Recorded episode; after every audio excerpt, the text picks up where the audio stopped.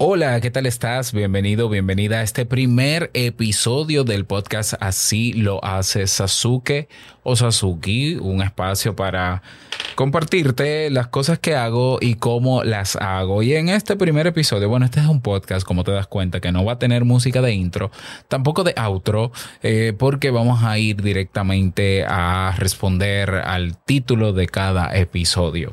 Si me estás escuchando ahora mismo en audio, porque vas de camino al trabajo a algún sitio a través del RSS feed o de tu reproductor de podcast favorito, ya sabes que te envié una invitación vía YouTube para que veas el formato video, porque voy a mostrar cosas en pantalla naturalmente y eh, para que no te lo pierdas en video, ¿ya? También vamos a habilitar un canal en Telegram para estos episodios en video. Vamos a estar en audio y vamos a estar en video, así que yo me voy a permitir en este episodio ir describiendo lo que voy haciendo para que puedas aprovecharlo en audio y cuando tengas tiempo lo veas en video. Te voy a hablar en este primer episodio, vamos a estrenar este podcast hablándote de cómo es mi segundo cerebro digital.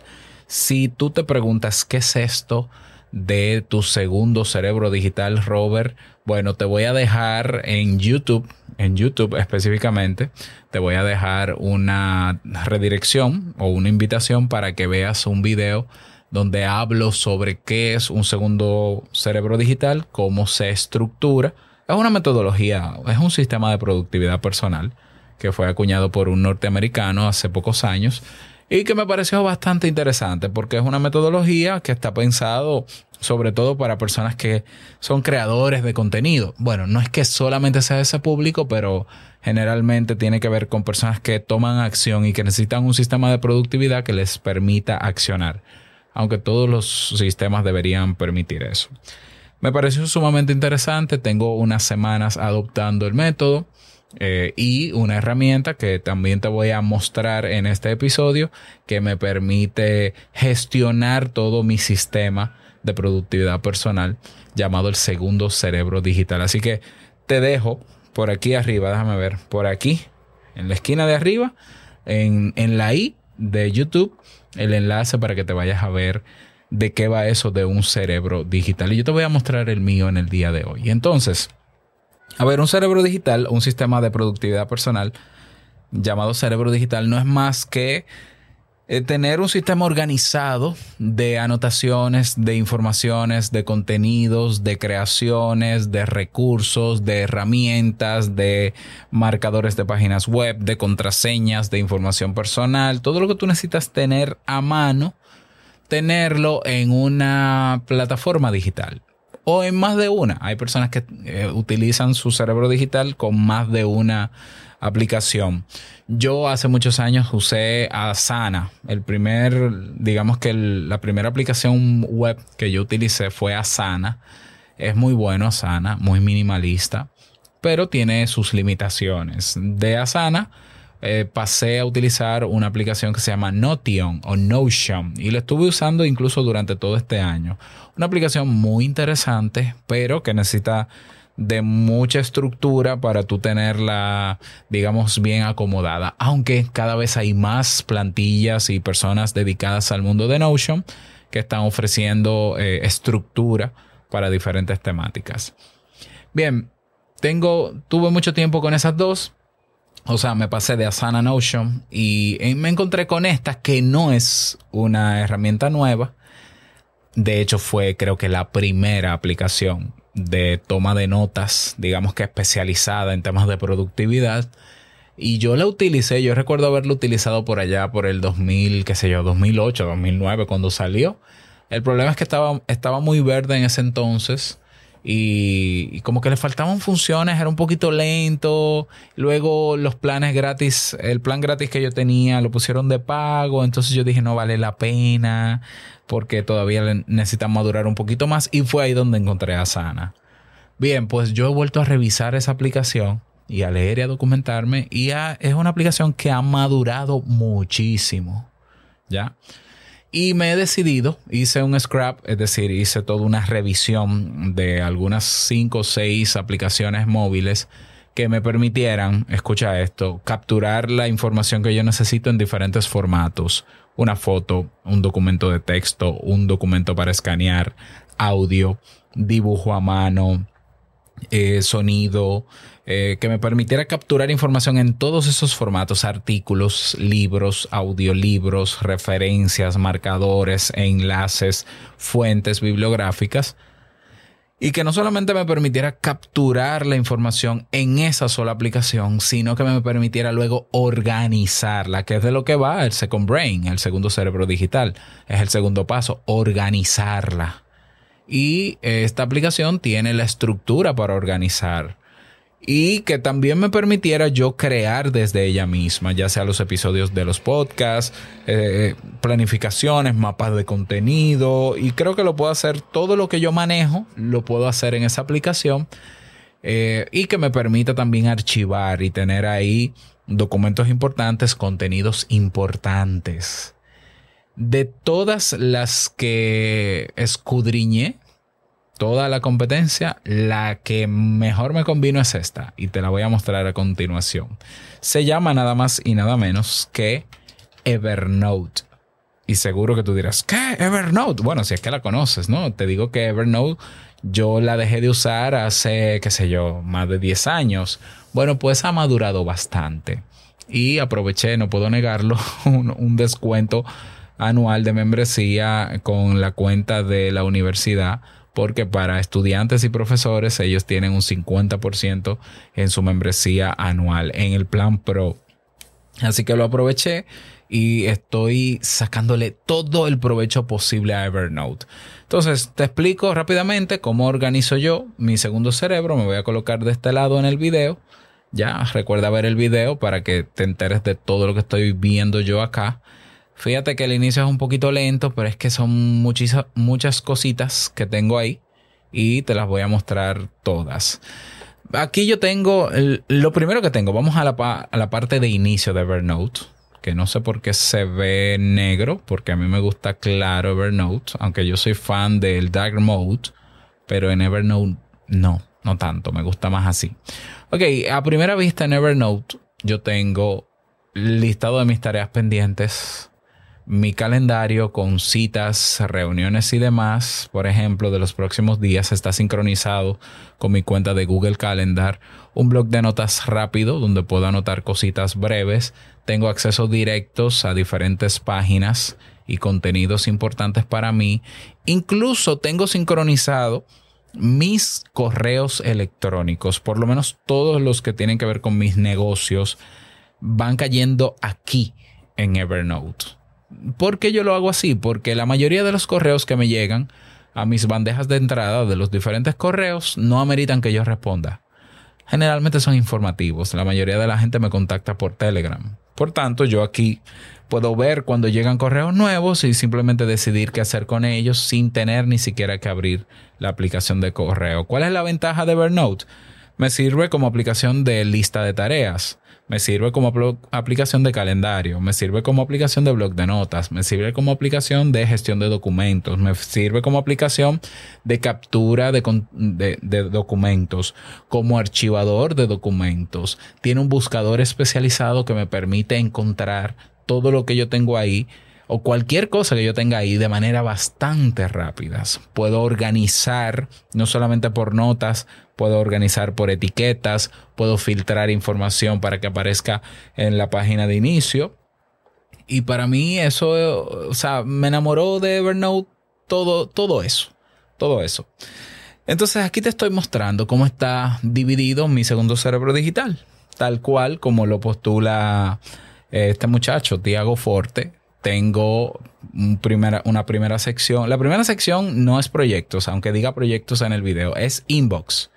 ¿Qué es un inbox? Un inbox eh, o bandeja de entrada es donde van a caer todas las informaciones, contenidos a los que yo me expongo cada día para luego yo decidir qué hacer con ese contenido o información, incluyendo ideas. Fíjate que yo tengo aquí pendientes, una lista de pendientes, que no es más que una fotografía de, unos post-it que me escribió Jamie, yo le tomé foto. ¿ya? Y los dejé aquí para luego vaciarlos en mi lista de tareas. Tengo confirmación de correos electrónicos, tengo marcadores de una página web que me interesó, por ejemplo. Entonces, artículo que me interese, correo que me llegue, foto que yo tome, documento que escanee, em, tareas que, que, puedo crear, por ejemplo, mira aquí mi lista de tareas, caen en la, vamos a decirle, carpetas, realmente se llama libreta, libreta inbox. Y yo simplemente las dejo caer ahí para luego, una vez al día, al finalizar el día preferiblemente, yo decidir qué hacer con lo que está ahí.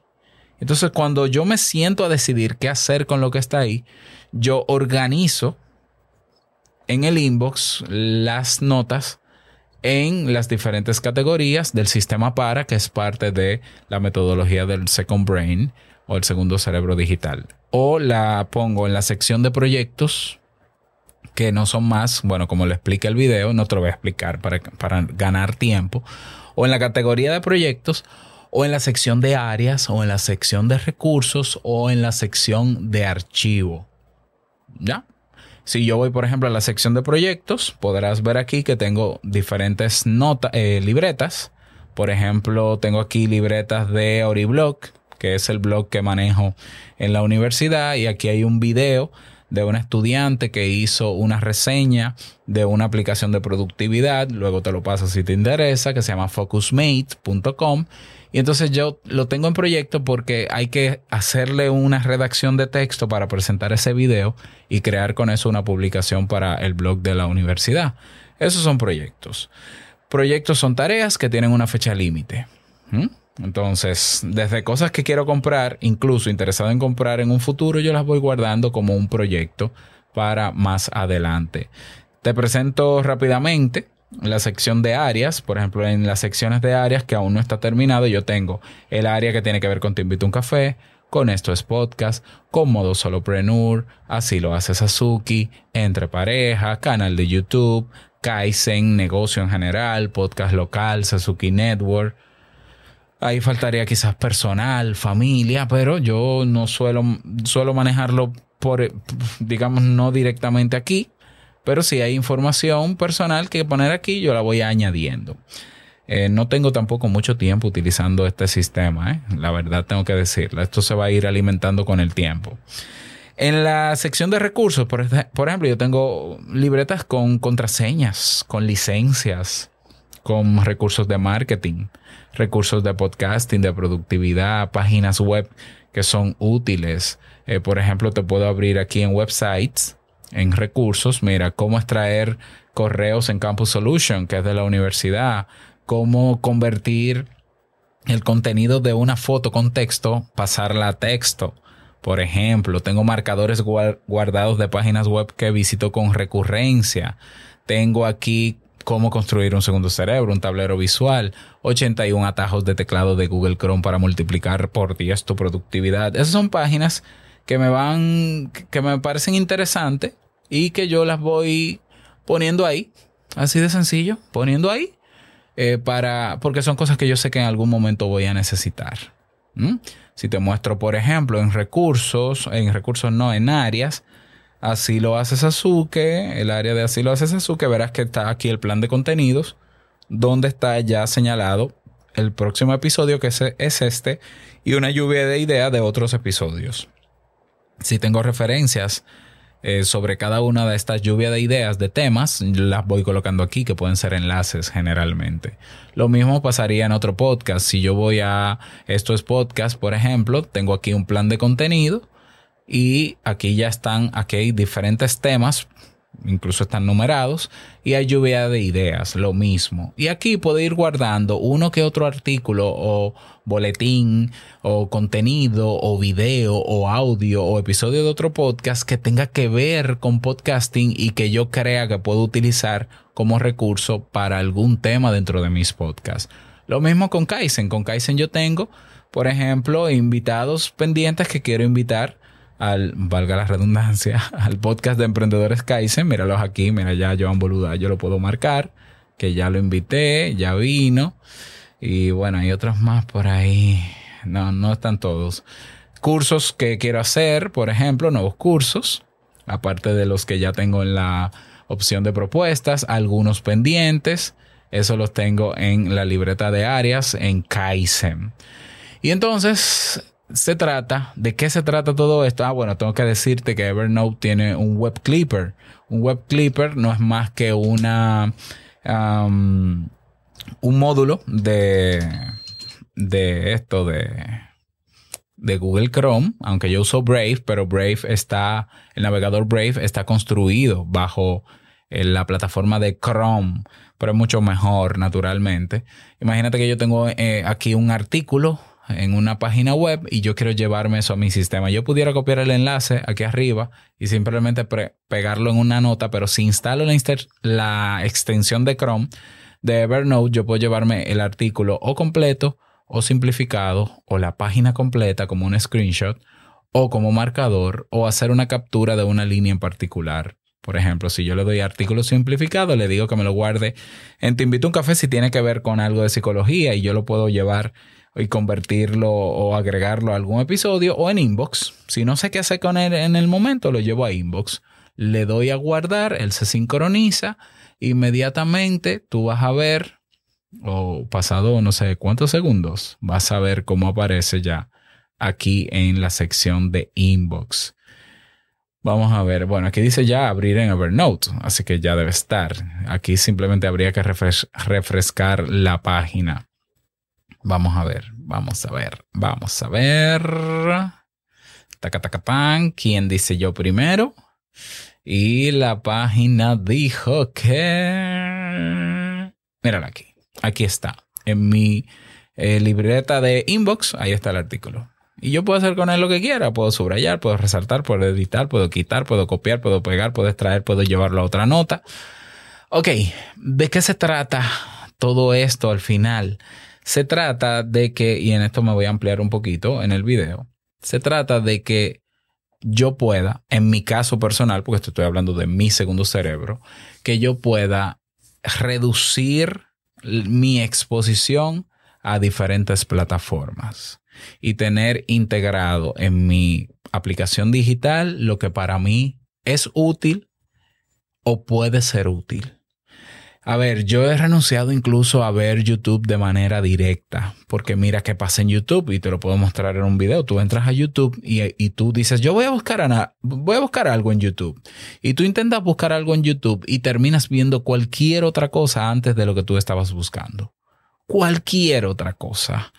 Entonces yo he cambiado YouTube y no es que he dejado de ver videos de YouTube, pero me he llevado lo que yo creo los mejores canales para mí de YouTube me los he llevado a un agregador de contenidos, que es donde yo curo contenido, que también es un episodio de este podcast, cómo curo contenidos para ah, consumo personal o para mis proyectos. Te voy a hablar de esa plataforma que utilizo y cómo yo lo hago, pero enciendo canales de YouTube, páginas web, blogs, podcasts y boletines yo los tengo agrupados todos en un agregador de contenidos. ¿Por qué? Porque así yo solamente voy a esa página, ese agregador de contenido, y se me presentan ahí fácilmente por día mil artículos diarios nuevos en diferentes categorías, tecnología, podcast, psicología, productividad, etcétera, etcétera. Y yo tengo que, eh, lo que hago es que hago una revisión diaria rapidito y elijo los que yo creo que me pueden interesar. Aunque no los lea en el momento en que estoy eligiéndolo, los mando a Evernote, los que yo sé que me van a ser de utilidad, los que no me van a ser de utilidad, sino simplemente como contenido general, yo los guardo ahí mismo en el agregador y lo leo, pero yo te digo, el 30% de los artículos que aparecen en mi agregador son los que yo, los que yo le presto atención cada día. Entonces se trata de que yo tenga redes sociales, no las tenga, tengo fuentes bibliográficas, páginas web, podcasts, videos, contenidos en diferentes formatos que me interesa tenerlos porque me mantienen actualizado y me mantienen aprendiendo. Pues yo lo tengo en un solo espacio y de ese solo espacio van a mi segundo cerebro digital. Una vez yo los proceso y hago lo que voy a hacer con ese contenido, bueno, pues o lo desecho, o los archivo, o produzco un podcast, etcétera, etcétera. ¿Cuál ha sido la ventaja de para mí tener un segundo cerebro digital basado en una sola aplicación? Que por cierto, no te he dicho que también tiene integración, abro paréntesis, tiene integración simultánea con tu móvil y con tu tableta. O sea, incluso tiene widgets o módulos en tu móvil o tableta donde tú puedes capturar contenido rápido. Fíjate en el centro en el video, en el centro de esta pantalla, vas a ver que puedo capturar contenido en imagen, en texto, dibujar a mano, etcétera, etcétera. Entonces, beneficios, la tranquilidad de saber que mis ideas, desde mis ideas hasta lo que yo consumo cada día, que tiene valor y utilidad para mí, está en un espacio controlado, que mi información, mis documentaciones están en un espacio controlado, en un espacio seguro, porque yo soy cliente, no usuario gratuito, soy cliente. Aparte de eso, la sincronización automática. Aparte de eso, eh, es un espacio confiable y de búsqueda rápida. Es intuitivo. Es una aplicación multifacética porque desde lista de tareas hasta manejar un calendario, bloques de tiempo, accesos directos, todo en una eso limita eh, mi uso de aplicaciones y mi exposición a tanta cosa que hay en diferentes plataformas de Internet. ¿De qué me ha servido? Eh, mi, productividad ha aumentado. ¿En qué porcentaje? No lo sé. Pero produzco mucho mejor porque me enfoco más. Tengo un espacio en el día, te cuento ya rápidamente para terminar, que yo durante todo el día estoy capturando información. Es lo primero. O sea, me encuentro con algo, me gustó. Me dijeron algo, lo anoto. Pensé en algo, lo anoto. Estoy diseñando y se me ocurre algo, lo anoto. Todo va en el inbox, en la bandeja de entrada. Eso no para durante el día. Al finalizar el día, bueno, antes de finalizar el día, a mitad del día, yo hago una revisión de mi agregador de contenidos y empiezo a limpiar. Lo que no voy a leer se va, se va, se va, se va lo que voy a ver o a leer se queda, se queda, se queda. Esto se queda aquí en el mismo agregador. Esto va para Evernote porque me sirve para futuros episodios. Ta, ta, ta, divido. En la noche yo reviso cada día mi inbox y organizo. Organizo. Ta, ta, ta, ta, ta, ta, ta, ta, Reviso las tareas pendientes. ¿Qué hice, qué no hice? Si hay algo pendiente para mañana, si no hay algo pendiente para mañana. Generalmente en el caso de los episodios, adelanto un poco el trabajo en la noche para en la mañana simplemente tener que grabar. Y me funciona bastante bien. Todo esto exige naturalmente ser disciplinado en esto. Es decir, hay que crear el hábito de siempre capturar, siempre en el mismo lugar, siempre capturar, siempre en el mismo lugar. Todos los días revisar y curar contenido, todos los días organizar tu inbox ya algo más complicado que es crear proyectos, eh, programar episodios, planificar, ya eso yo lo puedo hacer un día a la semana. Pero mientras tanto, mi, mi segundo cerebro digital se va alimentando con toda la información que yo necesito y listo. Cuando tengo que hacer algo con, con, con, eso lo hago y si no tengo que hacer nada, pero incluso quiero guardar esa información, lo archivo y todo está en un solo sitio. Se me puede perder el móvil el iPad, quemarse mi computador y yo con acceso a Internet puedo acceder a mi segundo cerebro. Eso es una grandísima ventaja. ¿Cómo lo haces tú? Ya, me gustaría también que lo compartas, así que puedes dejar el comentario, ya que estás viendo el video, debajo en la caja de comentarios, o si no, en, en Telegram. Déjame saber qué te pareció este episodio, esta temática, y si tienes alguna pregunta, déjamela saber porque puede convertirse también en otro episodio. Así que que pases un bonito día y nos vemos en el próximo episodio de Así lo hace Sasuki. Chao.